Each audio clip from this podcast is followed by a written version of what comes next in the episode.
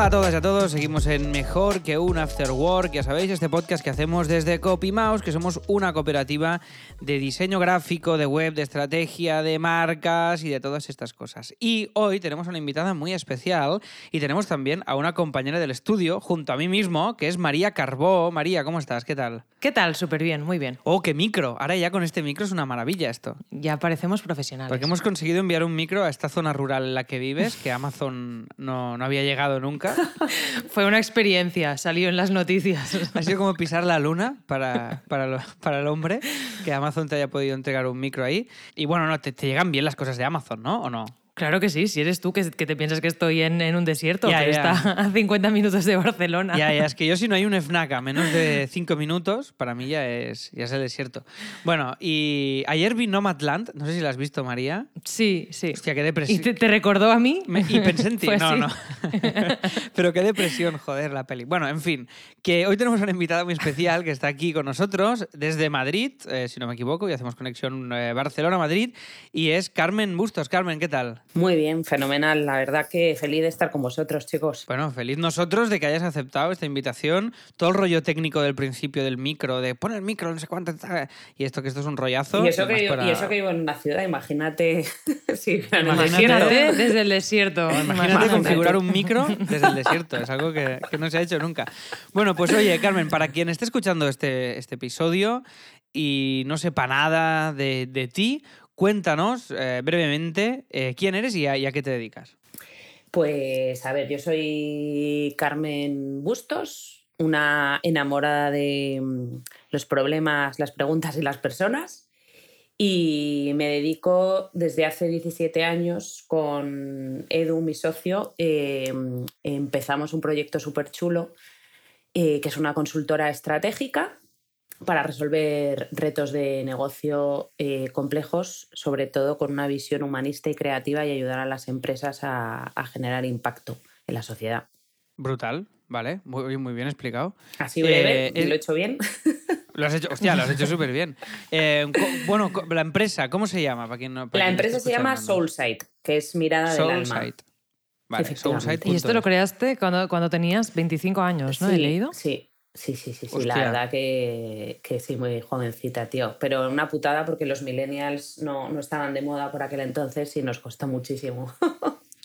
Vale. ¿Y qué te llevó a crear esta empresa? Eh, pues mira, un poco la intro que he hecho. Eh, desde pequeñita me han flipado las personas, o sea, soy enamorada del ser humano, eh, soy enamorada de las preguntas, siempre me he cuestionado muchísimo todo y sobre todo mm, aquellas cosas que no se estaban haciendo, por qué no se podían hacer las cosas y, de los problemas. Y la verdad es que cuando terminé la universidad, al igual que Edu, porque hemos tenido los dos vidas paralelas, Estuve un tiempo trabajando en una fundación en Calcuta, luego estuve un tiempo en Sydney y cuando llegué a Madrid dije, ¿qué hago? ¿Qué hago? Y, y me, bueno, descubrí que hay una disciplina que a mí en ese momento reunía estos tres requisitos, que eran personas, problemas y preguntas, y dije, joder, pues voy a emprender un proyecto así porque en España no hay nada, ¿no? que era la disciplina del diseño estratégico, que, que, bueno, como sabéis, pues se centra mucho en entender cuáles son las necesidades de las personas, del contexto de la sociedad para resolver los problemas ¿no? que hay en la sociedad y, y a través de hacerse nuevas preguntas. Entonces, aunque parezca así como un acertijo ¿no? de personas, problemas y preguntas, pues fue bastante revelador el encontrar que hay una disciplina que me ayudaba a canalizar todo ese todo ese, no sé, que tenía así interno, ¿no? Esa inquietud, Sí, ¿no? esa Que tenías tuya de serie, ¿no? Efectivamente, Claro. sí. Y, y en, eh, oye, me- nos flipa mucho porque además nosotros estamos en un proceso de transformación de, de nuestro estudio, de CopyMouse, básicamente, porque somos, nosotros siempre hemos sido un estudio de diseño, más puramente de diseño y de web, y cada vez estamos virando un poco más hacia, hacia aplicar la creatividad estratégicamente a, a proyectos, ¿no? A otros proyectos, a otras empresas. Y creo que hay un link muy, muy interesante entre lo que hacéis y lo que nosotros estamos hacer. empezando a hacer o queremos hacer. Entonces, nos, nos- bueno, es, es guay, nos interesa especialmente. Nos, habló de ti Rocío Martí, Sí, que hablamos con ella sí, de Yorokobu. sí. Nos recomendó, eh, porque siempre preguntamos, que luego te lo preguntaremos, a quién, a quién te gustaría que entrevistáramos. Y, hostia, creo que va a ser una charla muy chula porque tenemos una curiosidad muy genuina sobre... mm, sobre esto mismo, ¿no? Entonces, yo te quiero hacer la pregunta de qué tipo de clientes vienen a vosotros y, qué buscan. Es decir, eh, si quieres, háblame de, de, algún proyecto que hayáis tenido, pero cuando vienen aquí a vosotros a, picar a vuestra puerta, ¿qué, está, qué, qué necesidad tiene que cubrir. Me, refiero a un cliente en sí, ¿eh? más allá de. Tú dices, hablas de un problema de la sociedad, sí, vale, genial, pero un cliente en concreto que pica a vuestra puerta, normalmente, ¿qué espera? ¿Qué quiere? Pues a ver, mira, la verdad es que pican pocos. O sea, te tengo que decir, vamos nosotros más a picar. Vale. Eso lo primero. Ah, sí, esto es muy interesante. Sí, porque al final el enfoque que tenemos, o sea, piensa que tratamos de competir con consultoras estratégicas muy tradicionales, ¿no? Como Boston, McKinsey y toda esta gente y entonces a nosotros no nos ubican para nada ahí, aunque llevemos ya 17 años, es verdad que nos ayuda un montón todo el portfolio que tenemos, pero de primeras eh, viene poca gente comparada con la que nos gustaría, ¿no? Vamos más nosotros. Y al principio pensábamos que era un perfil de compañía, ¿no? El que teníamos que ir a picar. Yo qué sé, lo típico que es de fuera ves compañía súper innovadora, dices, estos van a entender lo que, lo que estamos planteando y con la bueno pues con el tiempo nos hemos dado cuenta que es más un perfil de profesional no un perfil de persona o sea alguien que, tiene ganas y que tiene comparte las mismas inquietudes que es consciente de que el hacer las cosas de la misma manera que venía haciéndolas pues no le va a llevar ¿no? a resultados nuevos entonces tiene una sensibilidad bastante genuina ¿no? por, por las personas, por la sociedad, por el, el talento, ¿no? Es consciente de que al final eh, los retos que tenemos, por ejemplo, vosotros en CopyMouse, ¿no? Pues el reto que tenéis es un reto que es abstracto, ambiguo, pero que al final van a materializar pues, el equipo de gente que sois, ¿no? Y la mirada que tengáis esas personas, ¿no? Más allá de, de metodologías y procesos, que es un poco lo que está de moda, pero que, que, nada, que es que son... La teoría, ¿no? La, teoría, y, el, y, el, humo este. Sí, bueno, el reto nuestro es pagar la hipoteca, ¿eh? Pero bueno, como el de Alex. la de Alex. lo que comentas también. No, pero que al final es verdad que, que ahora, ¿sabes? Impera todo este marco así como más analítico de, pues vamos a seguir el, el plan tal, A, B, C, y de repente dices, coño, que es que eso no me lleva a ningún lado. Entonces son personas así que se manejan bien en lo abstracto y que luego quieren probar. Y luego también, como nosotros pues no tenemos los fees de estas grandes compañías, pues la verdad es que yo creo que el probar se hace más sencillo, ¿no? Pero normalmente son, son, o sea, dentro de ese perfil que os digo, ¿no? De profesional, son grandes compañías o medianas compañías.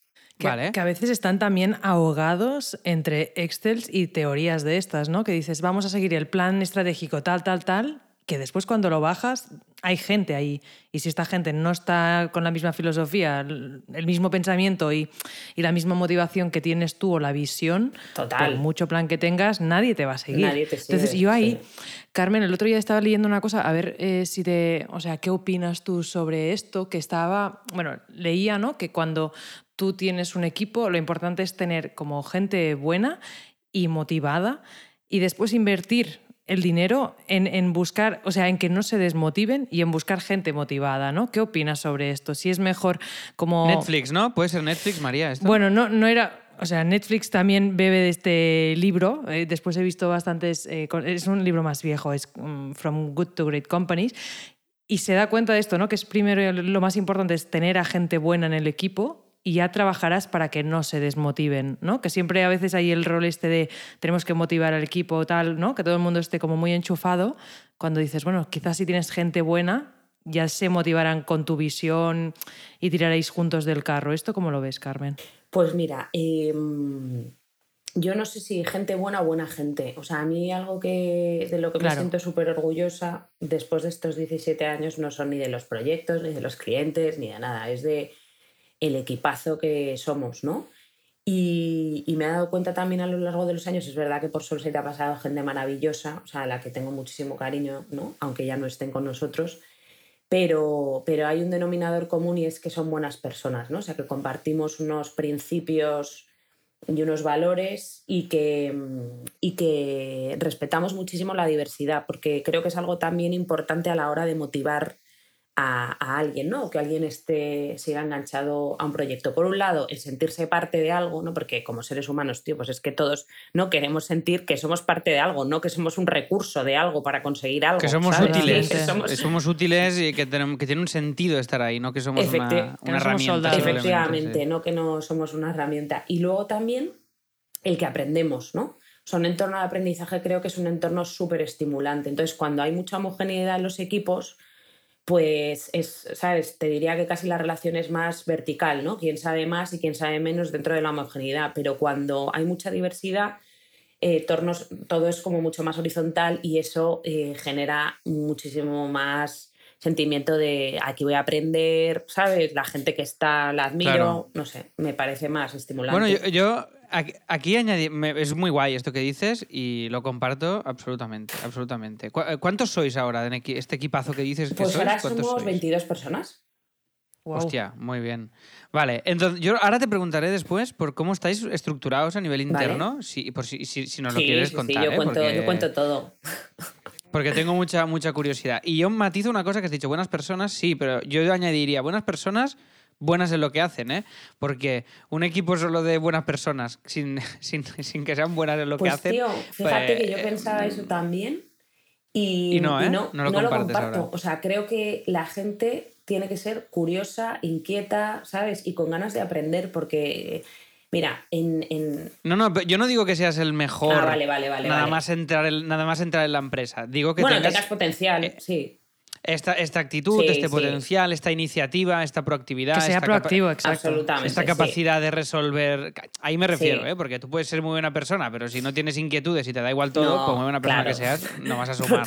Totalmente. lo, matizo, en ese, en ese ámbito, pero evidentemente con mucho, con mucho recorrido que, que, puedas tener dentro de, del proyecto.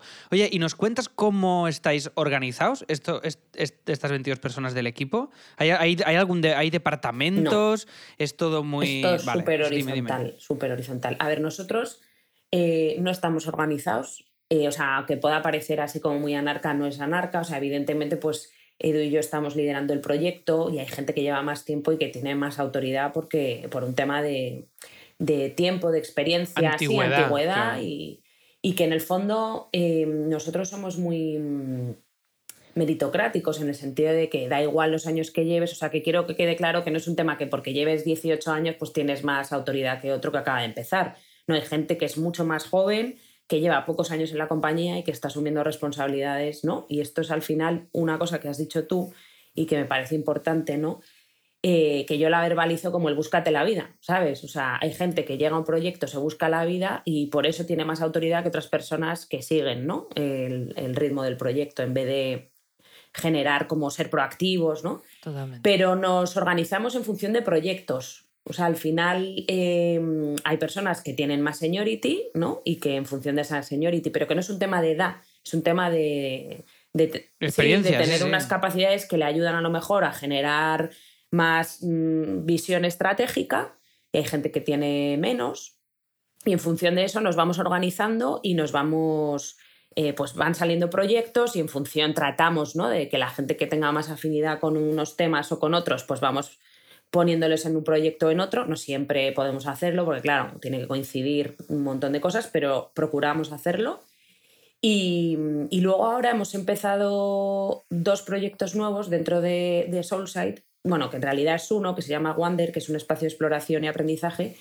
Y entonces ahí pues hemos puesto a, a personas que por afinidad a esas, sí, esas actividades que estamos desarrollando, una es un laboratorio, pues oye, la gente que le flipa ¿no? trabajar y que siempre ha de alguna manera mm, planteado esa inquietud de es que me encantaría montar un laboratorio, pues están liderando ese área. Y otra área es, o sea, la parte de exploración es el laboratorio y la parte de aprendizaje es una escuela de pensamiento. Y ahí pues hemos metido a otras personas del equipo que también están súper eh, conectadas con eso, ¿no? O sea, que tratamos de que haya una conexión y un, vínculo con lo que se está haciendo, ¿sabes? Pero que la verdad es que es bastante horizontal. Evidentemente, pues sí, yo tomo las decisiones que son, si quieres, más complejas, eh, pero, pero, pero vamos, que si le preguntaras a los 21 restantes, te dirían que lo que más les mola es que hay muchísima libertad. ¿Y cada uno de ellos lleva, trata directamente con el cliente, por ejemplo? Sí, sí, sí, sí. O sea, en estos proyectos, eh, ¿qué te digo? Porque la parte de Solside va más por proyectos, pues ellos tratan directamente con el cliente. Sobre todo los perfiles, a ver, todos tratan con el cliente porque nuestros procesos son muy colaborativos y entonces involucran al cliente en los proyectos, entonces todos tenemos una relación, no es como el cuentas, ¿no? Que es el único que habla. No, aquí hablamos todos con el cliente y todos tenemos interacción con el cliente, pero la toma de decisiones, ¿no? O si hay que, yo qué sé, eh, discutir, defender o generar un tipo de, ¿no? espacio así como más conflictivo, pues ahí pues está el que tenga más seniority de, y autoridad con el cliente, ¿no?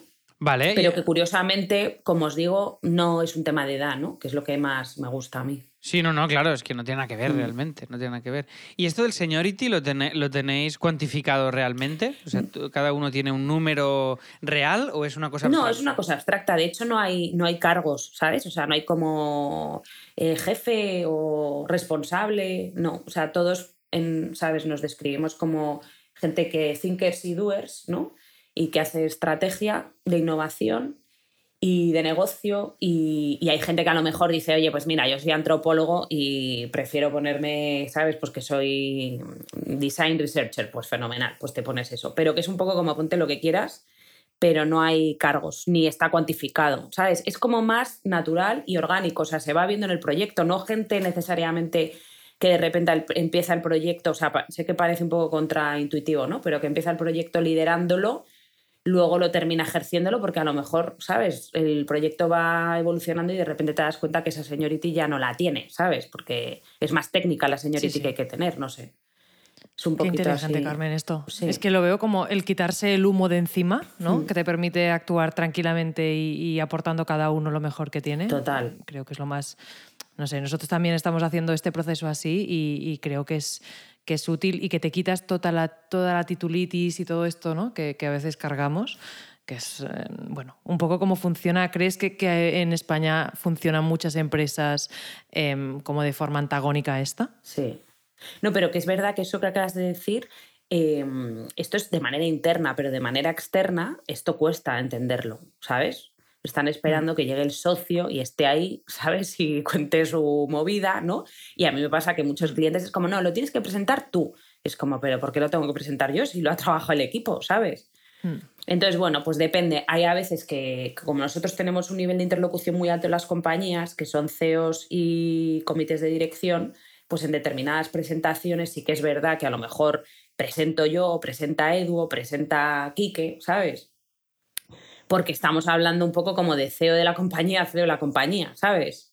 Pero a mí me encanta y, y- y creo que es parte del ADN de este proyecto dar el espacio, aunque esté hablando con un CEO, al resto del equipo. Y más si son los artífices ¿no? del proyecto. Claro. Es la única forma de crecer también como Sí, equipo. total. O sea, ¿no? Si, si no quieres soldados, al final lo que tienes que hacer es motivar y, y que la gente coja responsabilidades para tirarlo hacia adelante. Total, total. Y además a veces me dicen, no, quiero estudiar este máster. Y digo, o sea, genial, pero es que el máster es esto. O sea, en tu máster no te van a poner enfrente de un comité de dirección a, ¿no? a, a defender un proyecto, tío. O sea, que ponte la pila aquí y luego estudia el máster que quieras.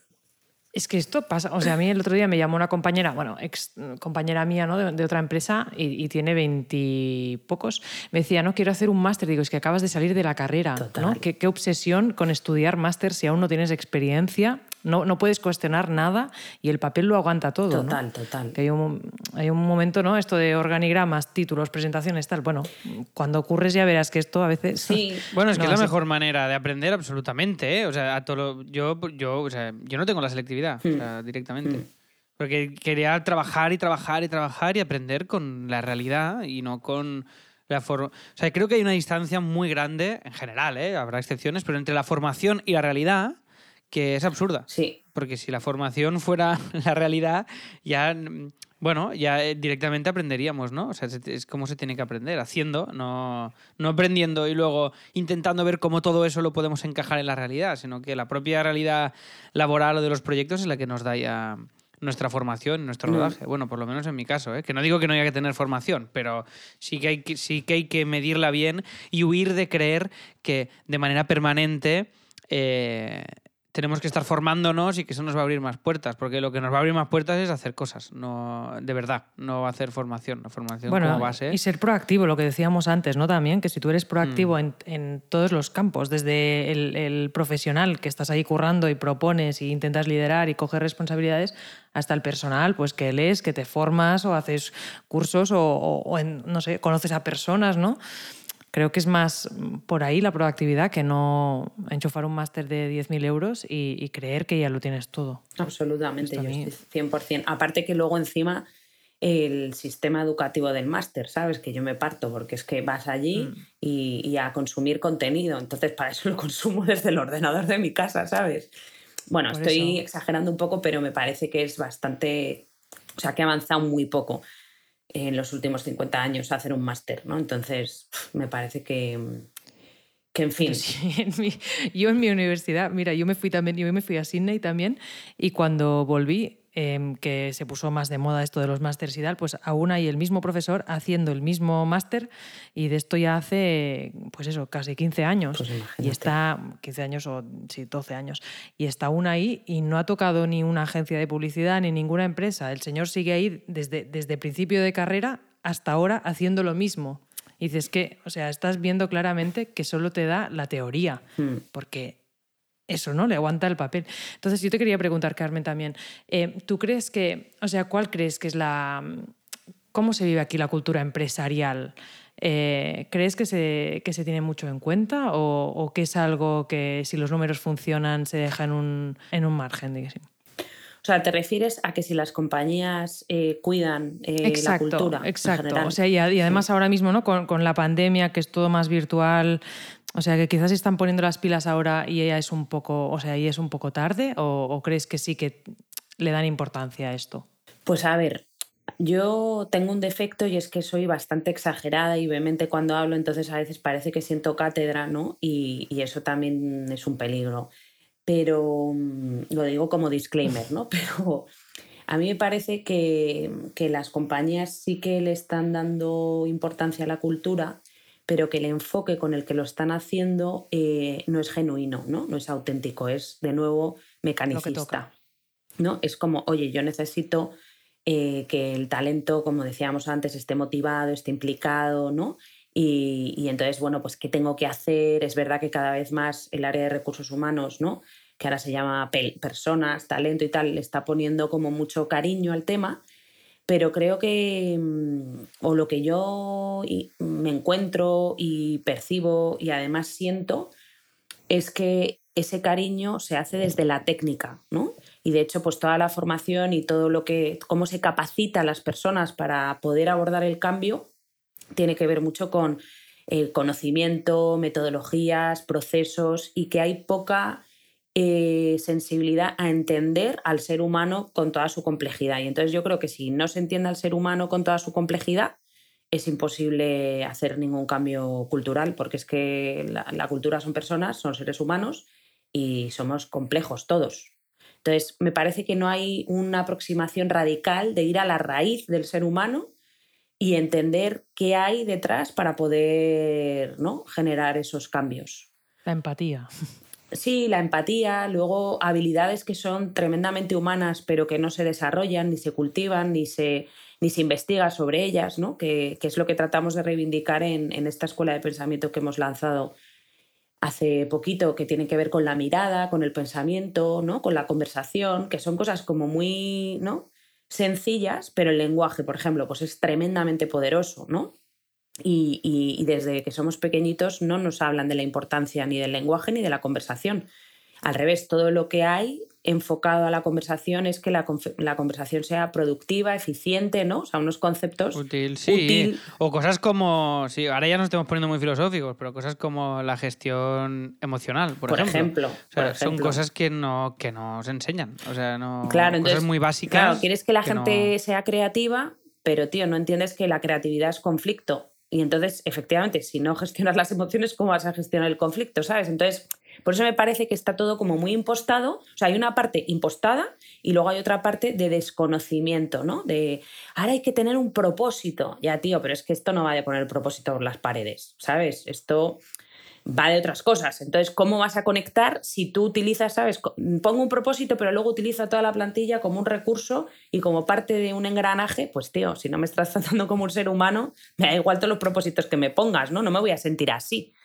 ¿Me explico? ¿Y nos puedes poner un ejemplo, Carmen, de cómo enfocáis esto? O sea, sin decir el nombre de la empresa, ¿no? Pero contar como un, un caso que hayas hecho y cómo lo habéis enfocado. Sí, yo iba a preguntar exactamente esto. ¿eh? es decir, ahora esto que hemos comentado, que me parece brutal, bajémoslo si quieres, Carmen, a un, a un proyecto real, algo real que hayáis hecho, si quieres. Vale, pues mira, em, nosotros hacemos varios tipos de proyectos, ¿no? De visión, de cultura y de nuevos modelos de negocio. En los, en los proyectos de cultura, que son los que más me gustan a mí, que son los que así aterrizados se entiende mejor porque tienen que ver con todo este marco filosófico que he hablado, lo primero es que involucramos al CEO y al comité de dirección en todos los proyectos en general, porque si no, no hay, no hay posibilidad de impacto. Sí, sí. No, no, porque si no, tú vas haciendo unas cosas y luego llega a alguien que lo ve de fuera y dice, ah, esto no. Claro. Y te pierdes toda la oportunidad de, hacer eso. Sí, sí. Luego montamos un equipo eh, que llamamos campamento base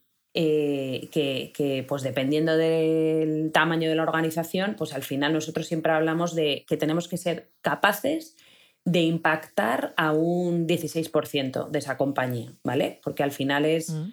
eh, lo mínimo, ¿vale? Para, para, poder empezar a generar ese cambio.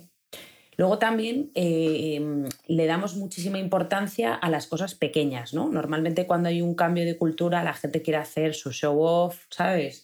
Y hacer como de repente el cojo proyecto, ¿no? Y esto es lluvia fina, ¿sabes?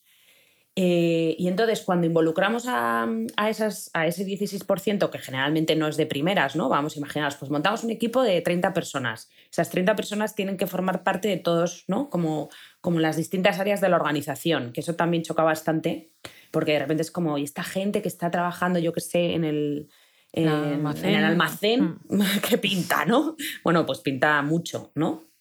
Primero que es que tenemos que escuchar a toda la organización. Entonces, hay como una serie de etapas, y no digo que sean infalibles, ni muchísimo menos, porque el liderazgo en estos proyectos es fundamental y el liderazgo tiene que ser algo interno. Lo que pasa es que nosotros nos gusta mucho el concepto de transformación invisible porque cuando involucras a, a distintas personas o perfiles de la compañía y esos perfiles, que además también pedimos que sean perfiles que sean iniciadores, ¿no? O sea, que les mole el involucrarse en cosas porque esto al final es tiempo extra de su trabajo, ¿no? No les suelen dar, venga, te vamos a dar tantas horas para que te dediques a esto, o sea, lo hacen además de su curro, pues tiene que ser gente con una energía brutal y con ganas, ¿no? Y, con poco nivel de frustración que los encuentras y son, y son impresionantes, ¿no? O sea, de hecho yo tengo grandes amigos de los proyectos de cultura eh, gracias a, esta, a, estas experiencias ¿no? que son como muy intensas. Luego, estas personas eh, nos ayudan ¿no? a entrar en la organización y a entender muy bien la organización. Entonces, hay una parte como de escucha, de vamos a entender y a comprender qué está pasando. Luego hay una parte de vamos a identificar cuáles son las áreas ¿no? en las que tendríamos que empezar a trabajar, porque a nosotros no nos llega, ¿sabes? No hay, o sea, esto es como tailor-made, tú no llegas a una compañía y, dependiendo de la cultura, pues hay unas cosas o sea, una cultura a otra y unas cosas que, son prioritarias a currar. Y entonces eso genera bastante, eh, no sé, ¿sabes? Reticencia por parte de las compañías porque quieren que cuando tú les hagas la, propuesta llegues como con la fórmula. Primero hay que hacer esto, luego hay que hacer esto, ¿sabes? Y entonces nosotros vamos con mm. grandes bloques. Primero vamos a escuchar, luego vamos a involucrar, ¿no? Luego vamos a, a reflexionar en qué tendríamos que trabajar y luego vamos a construir eso juntos y por último vamos a, bajarlo a la organización y vamos a compartirlo. Y todo eso que os estoy diciendo son conversaciones, ¿vale? O sea, son eh, sesiones de gente donde vamos conversando con ellos, ¿sabes? O sea, que es algo, es un trabajo muy mm, poco, no sé, científico, ¿no? O poco elevado. ¿Y hay algún y no hay ningún no tenéis ningún método en este proceso que dices que son conversaciones? No, no hay ninguna guía, no hay ninguna preguntas establecidas, no hay ningún tipo de de juegos que hagáis a modo de workshop o algo por el estilo? ¿O son simplemente conversaciones de a ver qué a pasa? ver, em, la guía es esta que os digo, ¿no? De vamos a entender y comprender, vamos a escuchando. Esa es la guía, ¿no? Que les decimos, como el viaje que hacemos con ellos. Luego, evidentemente, sí que tenemos algunas sesiones em, más pautadas, como tipo workshops, lo que mencionabas eh, pero en el fondo lo, lo, vamos construyendo lo vamos construyendo a medida que, ¿sabes? No es en plan, el workshop A lo utilizamos en los proyectos 1, 5 y 7, no. no. O sea, tenemos una serie de herramientas que vamos a llamarlas así, ¿sabes? Que son tipos de dinámicas, pues si vamos a trabajar más el autoconocimiento, pues venga, vamos a tirar más de esto, pero, pero mm, es todo muy, muy hecho a medida, ¿sabes? Y muy basado en eso, en la conversación. Sí, sí, sí. Muy depende de cada proyecto, pues evidentemente lo adaptáis y tal. ¿Y, cuál sería un, de, el último proyecto que hayáis cerrado o que hayáis entregado en el que tú hayas formado parte que digas, hostia, estoy súper orgullosa de este proyecto? ¿Cuál, ¿Cuál sería? ¿Nos puedes contar un caso real de un proyecto que, que tengas fresco y que estés especialmente orgullosa? Pues mira, eh, lo hice hace un... O sea, estoy orgullosa de un montón... O sea, de un montón. Ya me imagino. No, no, pero quiero decir, de los últimos, de los últimos que, hemos hecho, hay uno que estoy súper orgullosa, o dos en concreto, desde después del COVID. Lo que pasa que son proyectos que, que no puedo contar por, porque tienen un alto grado de confidencialidad. Pero uno que ya no lo tiene, que lo hice hace un par de años y del que me siento súper orgullosa, es un proyecto de cultura entre Siemens Gamesa, que son eh, dos compañías que se mm, fusionaron ¿no? para ser como más potentes en el mercado de la energía, de las energías renovables, que es una empresa que Gamesa es española y Siemens es alemana y, y, de Dinamarca. Y entonces, pues un proyecto súper chulo porque habían tratado de abordar esa transformación cultural con varias consultoras ¿no? al uso, no lo habían conseguido. Y, entonces llegamos nosotros y fue como wow, ¿no? Porque era el primer proyecto que hacíamos en Soulside que tenía presencia en 11 países, eh, IBEX 35. Bueno, y fue la leche, y fue la leche primero porque no es lo mismo la cultura india ¿no? que la cultura española. O sea, que también pensamos. Eh, que una cultura de una organización, ¿sabes? Es replicable y es muy difícilmente replicable. Eh, y fue muy bonito porque involucramos a más de 300 personas. Eh, el comité de dirección, que era bastante reacio, ¿no? Como a dar voz a las personas y hacer una aproximación así, o sea, quería más la tradicional, ¿no? De llegáis con un PowerPoint y me decís lo que tenemos que hacer. Pues la verdad es que se quedó maravillado, ¿no? de, de, cuando das voz al talento de una organización que muchas veces en estos procesos de cambio la gente piensa que dar voz es como poner un altavoz a las quejas y todo lo contrario, o sea, el compromiso de la gente es brutal y, la seniority de la gente es brutal, ¿no? Entonces, de repente es como que ver que tu organización te está diciendo ella misma, ¿no? Eh, hacia dónde o cómo se debería mover la cultura, por qué se debería mover hacia allí y, qué hay que hacer para que se mueva, ¿no? No es un consultor que viene y te lo cuenta, que eso también creo que facilita muchísimo el que luego cuando nosotros nos vayamos las cosas sucedan, ¿sabes? Que creo que también dentro de, la consultoría estratégica es clave, porque si no, pues no sirve para nada. Claro. Y se quedan ahí ya 300 personas absolutamente engoriladas atendiendo que también estos proyectos, como os decía antes, son lluvia fina, ¿no? Pero fue precioso por, sobre todo por la vulnerabilidad del comité de dirección, ¿no? De que yo creo que es la primera vez que estos perfiles eh, se dieron cuenta que mostrándose de una manera más auténtica, ¿no? Y diciendo, oye, chicos, pues es verdad, porque había mucho sufrimiento. Imaginaros una integración, despidos, ¿no? Mm. Todo muy desde un relato de la eficiencia, de vamos a ser más guays, pero porque vamos a ser más eficientes, y no de un relato de las oportunidades o un relato de, no sé, de los desafíos, ¿no? Y cómo involucrar a la gente, que también cuando estamos abordando proyectos de cambio, ¿no? Yo siempre digo que hay como dos dimensiones, la realidad, que es la que vemos todos, y luego la percepción, que es la que percibimos, que normalmente es la que, la que predomina, ¿no? Porque claro, cada uno ve una, percibe la realidad de una manera. Entonces, en esos procesos es súper importante trabajar con la percepción. Entonces, a mí me pareció muy bonito, sobre todo por, por ver cómo el comité de dirección se, finalmente se entregó y se mostró vulnerable, que es algo que es muy complicado.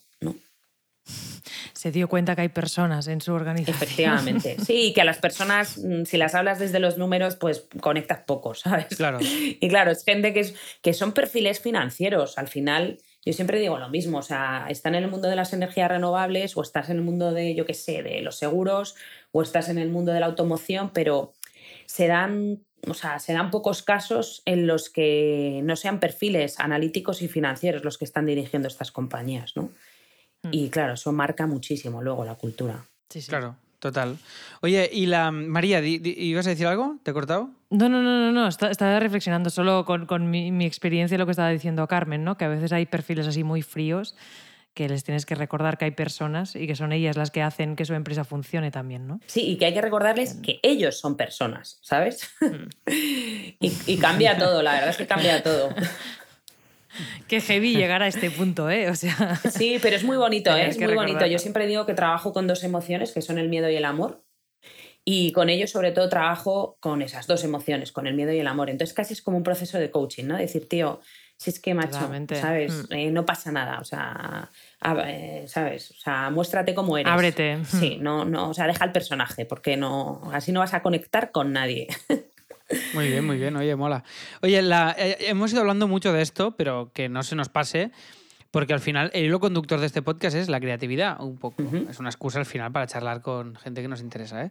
Pero eh, ¿Cómo, es la, cómo, enfrentáis, ¿Cómo os enfrentáis a la creatividad? Más allá de todo lo que nos has contado, evidentemente. Pero ¿crees que es, una, ¿crees que es el núcleo de lo que hacéis? ¿Qué, qué importancia le dais de manera consciente al, al proceso creativo que seguís? ¿O cómo, qué, qué, visión tienes tú de la creatividad y cómo la aplicáis a, a vuestro proyecto? Pues mira, yo creo que, que la creatividad es clave en todo lo que hacemos y te diría que que es todavía muchísimo más relevante que hace 15 años, ¿no? O que hace 17 años. Vale. Y el enfoque que tenemos, nosotros es verdad que era un enfoque que venía del mundo del diseño, que como decías antes, ¿no? Pues eh, nosotros no estamos tanto en la, vertiente, en la vertiente estética funcional, más en la, en la vertiente estratégica. Más conceptual. sí, más conceptual. Y, y, nos apoyábamos muchísimo ahí, ¿no? En, en un proceso creativo eh, muy anclado en la disciplina del diseño, que tiene que ver mucho pues, con la empatía, tiene que ver mucho con la observación, ¿no? tiene que ver mucho con, con la visualización de las cosas, la abstracción, etc. ¿no? Sin, sin, seguir un proceso, porque es verdad que al principio pues, seguíamos el proceso de, eh, ¿sabes?, divergente de vamos a inspirarnos, vamos a generar ideas y vamos a prototipar esas ideas, pero a lo largo de, de los primeros años nos dábamos cuenta que fenomenal, que eso es un proceso que es como la madre del proceso creativo, ¿no? Y que encima es circular, no es así lineal, que está muy bien, pero lo que sucede dentro de la inspiración o la ideación, ¿no? O, el prototipado la implementación, pues no podemos anclarnos solamente en, el diseño, ¿no? Y entonces, eh, yo creo que afortunadamente, como el, equipo es súper diverso, hay gente que viene del mundo de bellas artes, hay gente que viene del mundo del teatro, gente que viene del mundo de la antropología, ¿no? Filosofía, o sea, somos cada uno de nuestra padre y nuestra madre, pues, pues esa aproximación tan diversa del equipo hace que, lo que surja de los proyectos, ¿sabes? Cada uno trae su mirada. Entonces, es que es como muy natural, ¿no? La creatividad, ¿no? Inherente a cada uno de nosotros que se vuelca precisamente por la suma de, de miradas muy diferentes. Y desde hace unos cuantos años dijimos, joder, que pueden traer otras disciplinas, porque es verdad que teníamos una vocación muy humanista, pero muy humanista desde el amor al ser humano y al cómo otras disciplinas nos ayudan a entenderlo, pero no nos ayudan en nuestro proceso creativo. ¿Me explico? Y, y entonces ahora pues hemos incorporado en nuestros procesos pues la filosofía, la historia, la poesía, el arte, esto que parece así como que no tiene nada que ver, pero que es acojonante, y perdonar la palabra porque yo soy muy mal hablada, eh, a dónde llegas. O sea. Yo también, no pasa nada. es, que es, es, que es muy. Es que es muy chulo. Es que es muy chulo, la verdad. Entonces, las investigaciones huimos ¿no? de, de, mm, forzosamente, porque es más sencillo, ¿no? Y también porque nos dimos cuenta de que al final, cuando estamos en proyectos estratégicos y estamos como diciendo a las organizaciones hacia dónde se tienen que mover, es como, ostras, tío, tienes que tener mucho criterio y tienes que ser muy crítico ¿no? en, en lo que planteas. Entonces, que hay más crítico que el pensamiento crítico que viene de la filosofía, ¿no? Entonces nos tenemos que apoyar en todas estas disciplinas para realmente poder, ¿no? Ser, no sé, mm, más rigurosos, por un lado, que creo que es importante que la creatividad, ¿sabes? No podemos alejarla del, rigor. Y luego originales, que vivimos en un momento donde, ¿sabes? La gente te dice, quiero verizar mi empresa. Y es como, o sea, no, no me digas eso, que es un bajón. No, me parece muy guay, me parece muy guay. Creo que lo, o sea, comparto mucho la visión. Me da mucha envidia la, la, visión que habéis tenido con el, con el proyecto, pero creo que es muy chula y creo que tiene un valor diferencial muy chulo. Y tengo dos preguntas, no sé si María tendrá más, pero tengo mm, dos preguntas que me interesan mucho. Una, si hay algún momento de vuestra historia que hayáis tomado una decisión que os haya significado un cambio cualitativo grande y cuál fue esta decisión. Esta es una. Y bueno, respóndeme si quieres primero esta y luego te, hago la otra, que así no te lío. Sí, sí, sí. Tenemos dos momentos eh, que a mí además me hacen especial ilusión. Eh. Porque mm, esos puntos de fuga ¿no? son como guays para lo siguiente. Entonces, el primero fue en el 2008, con, cuando estaba el apogeo de la crisis, que estábamos a punto de cerrar. Y fue muy guay porque tomamos la decisión de hacer solo proyectos eh, con perfiles que tuvieran capacidad de impacto en la organización. O sea, nosotros veníamos de unos años donde estábamos haciendo proyectos pues, con gente que nos daba más igual, o sea, era como gente que mola, pero no tenían, no nos importaba si tenían capacidad de impacto o no, y claro, nuestros proyectos se quedaban todos en, en cajones, ¿no? Sobre todo porque cuando trabajas con grandes compañías, pues para que eso escale, o sea, te puedes imaginar, ¿no? Y entonces tomamos una decisión bastante radical y bastante arriesgada en ese momento porque financieramente no estábamos muy bien, pero era como, mira, macho, es que preferimos morir a hacer cosas y proyectos que se quedan en un cajón, porque es que eso sí que frustra muchísimo, ¿no? Y la verdad es que mm, es verdad que veníamos de hacer un proyecto con ING, con Karina Spilka, que es una pasada de mujer, y que era la CEO en ese momento, y entonces nos sentimos como muy ¿no? empoderados para decir, coño, si hemos hecho este proyecto, es que a lo próximo que aspiremos tiene que ser igual, ¿no?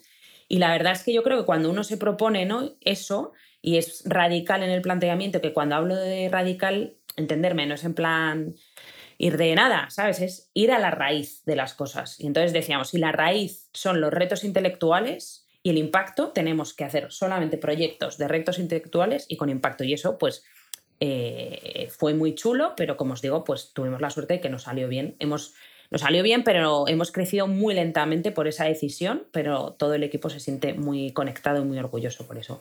Y la segunda ha sido en el 2015. buenísima, buenísima ¿eh? la decisión, ya te lo... O sea, esto es, muy valiente y es muy difícil decir esto o, nada, ¿no? hacer una especie de all-in que es muy complicado hacer porque nos da miedo especializarnos o tomar esa decisión nos hace ver de manera muy rápida todo lo que nos, nos podemos perder si, si, tomamos esa decisión. Y, ese, y eso nos da mucho miedo, pero por lo general, especializarse y decir, vamos a por esto, suele ser una, decisión normalmente acertada. Y que el equipo te acompañe también. Claro, claro lo que pasa es que, pues fíjate, eh, perdonar que tal, pero creo que hay dos matices que son importantes. Uno, el proyectarse, o sea, pero como personas, ¿no? O sea, ¿dónde quiero estar yo dentro de 10 años? Entonces eso te ayuda mucho a tomar esas decisiones, aunque te den miedo, porque de repente es como que, esas preguntas no nos las solemos hacer, ¿no? Y luego otra, que en nuestro caso, y yo recomendaría a todo el mundo que quisiera tomar una decisión así potente la tuviera en cuenta, es eh, qué es lo que motiva a mi equipo. Porque al final los proyectitos de dos días, los hackatones, los workshops de voy a repensar la banca en cinco minutos, eso la gente se desconecta, o por lo menos el equipo que, realmente, ¿sabes? Se ve como, mm, no sé, como provocado por retos mucho más estratégicos. Entonces, te pueden dar pasta, pero a medio plazo el talento se va. Entonces, para nosotros fue como, coño, queremos este equipazo, pues ¿qué tenemos que hacer? Y luego, ¿dónde queremos estar dentro de los 10 próximos años? Pues hay que luchar por eso, ¿sabes? Total, total. Visualizarte y, ir, ir, hacia esa meta me parece genial. Y había otra cosa, perdona, es que no, te, no, quiero que pierdas el, hilo. no, que el siguiente momento ha sido, fíjate, nada que ver, porque fue en el 2015 que marcamos un hito histórico de facturación, fue un momento brutal, hmm. pero, no, pero nos iba tan bien, tío, que dijimos, vale, y encima cumplimos 15 años y dijimos, ¿dónde nos queremos ver los próximos 15?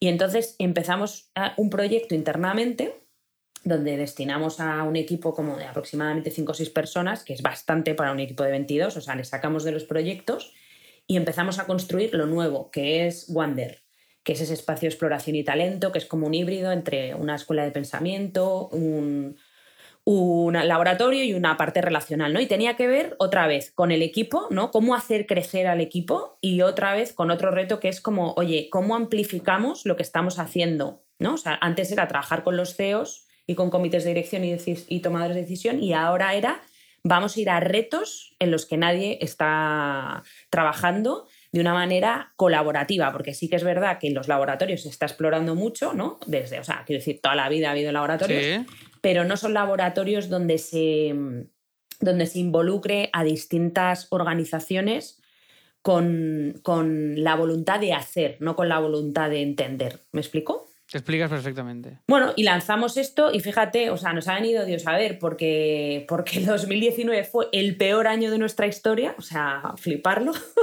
Hostia. El COVID, eh, pues a ver, no ha sido, ha sido mejor que el 2019, pero también ha sido un año muy duro.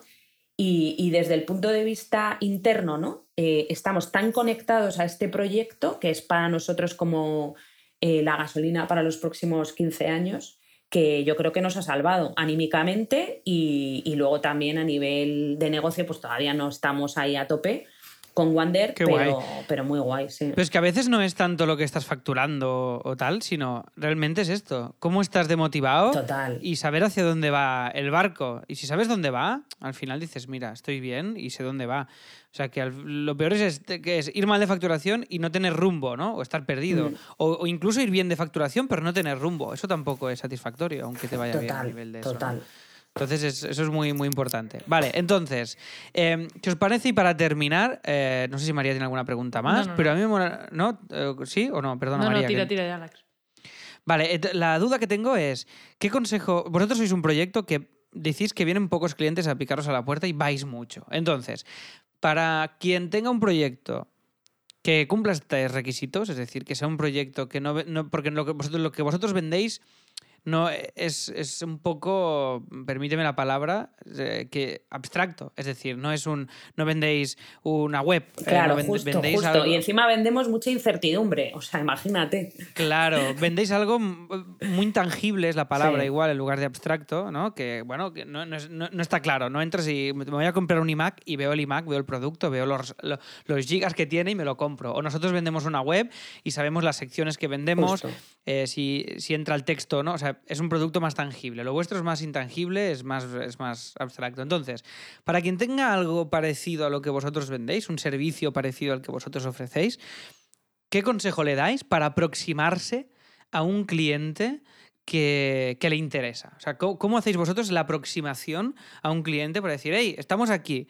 ¿Cómo, ¿Cómo, llamáis su atención para que vean que eso que ofrecéis les, les puede interesar? Y claro, de una manera asertiva y rápida, porque al ser algo, esta hora que hemos tenido nosotros para charlar, para que nos contéis lo que hacéis, eh, es algo que a veces un cliente no te da.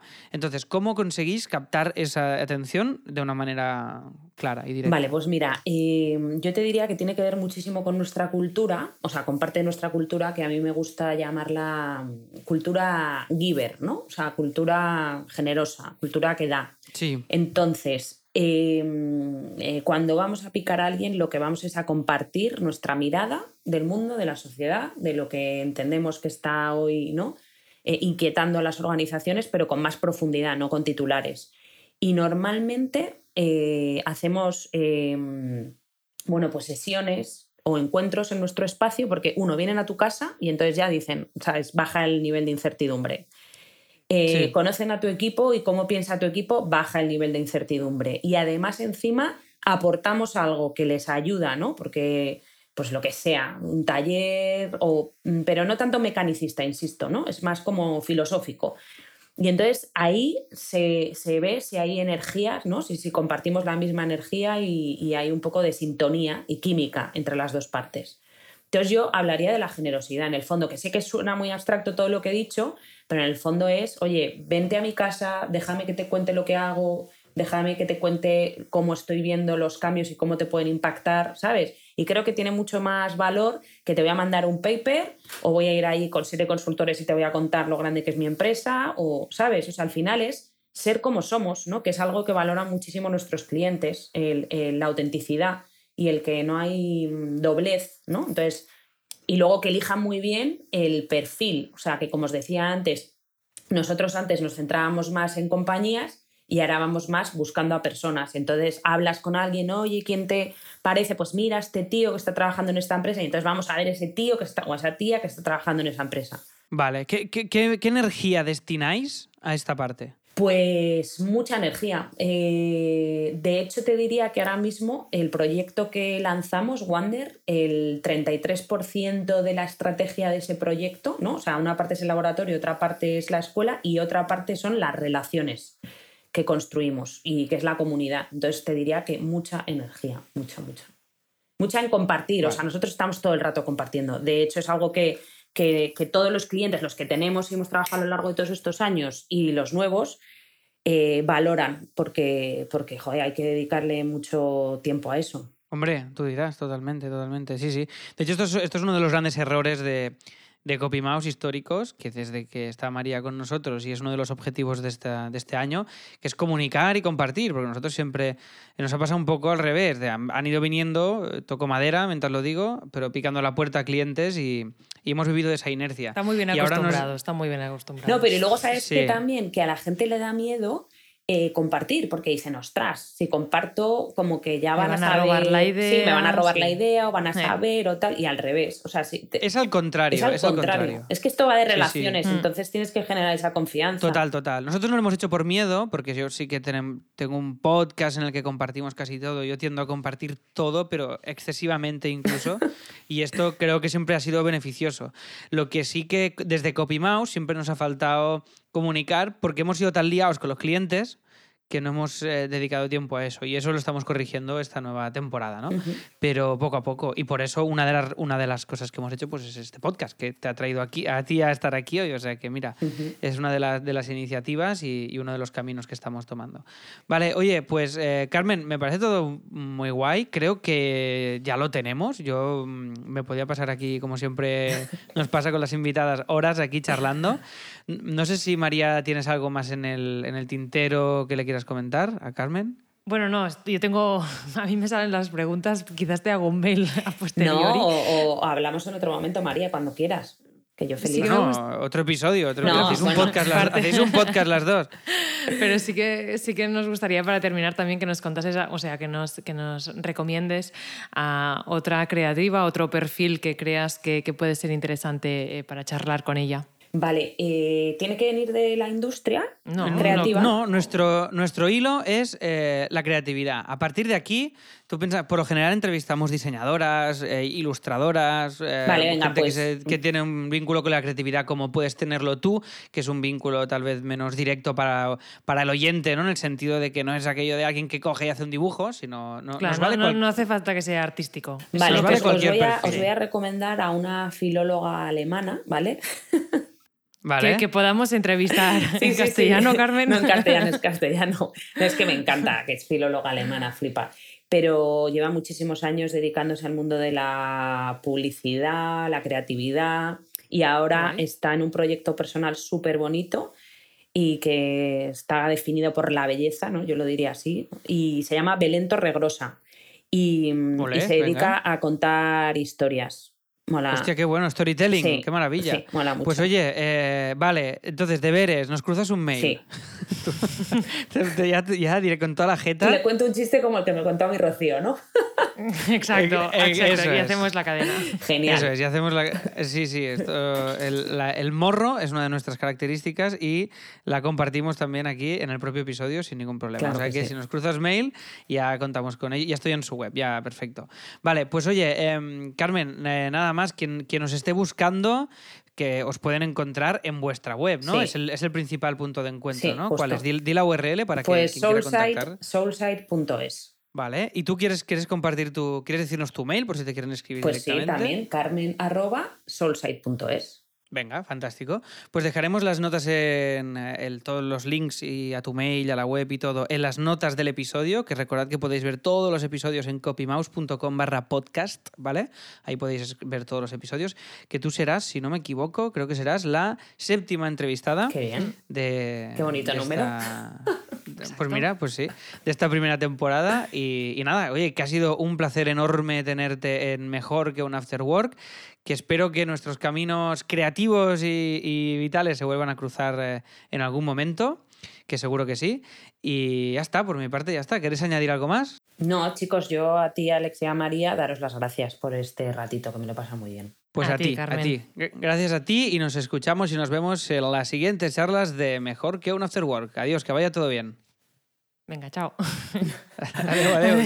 Di- di- decir adiós que... Ah. Pero vuelvo a decir Vale, esto. sí, es que yo y no- decís adiós y decís Ay, adiós es que las me he callado ¿vale? porque digo, ya. Yo también.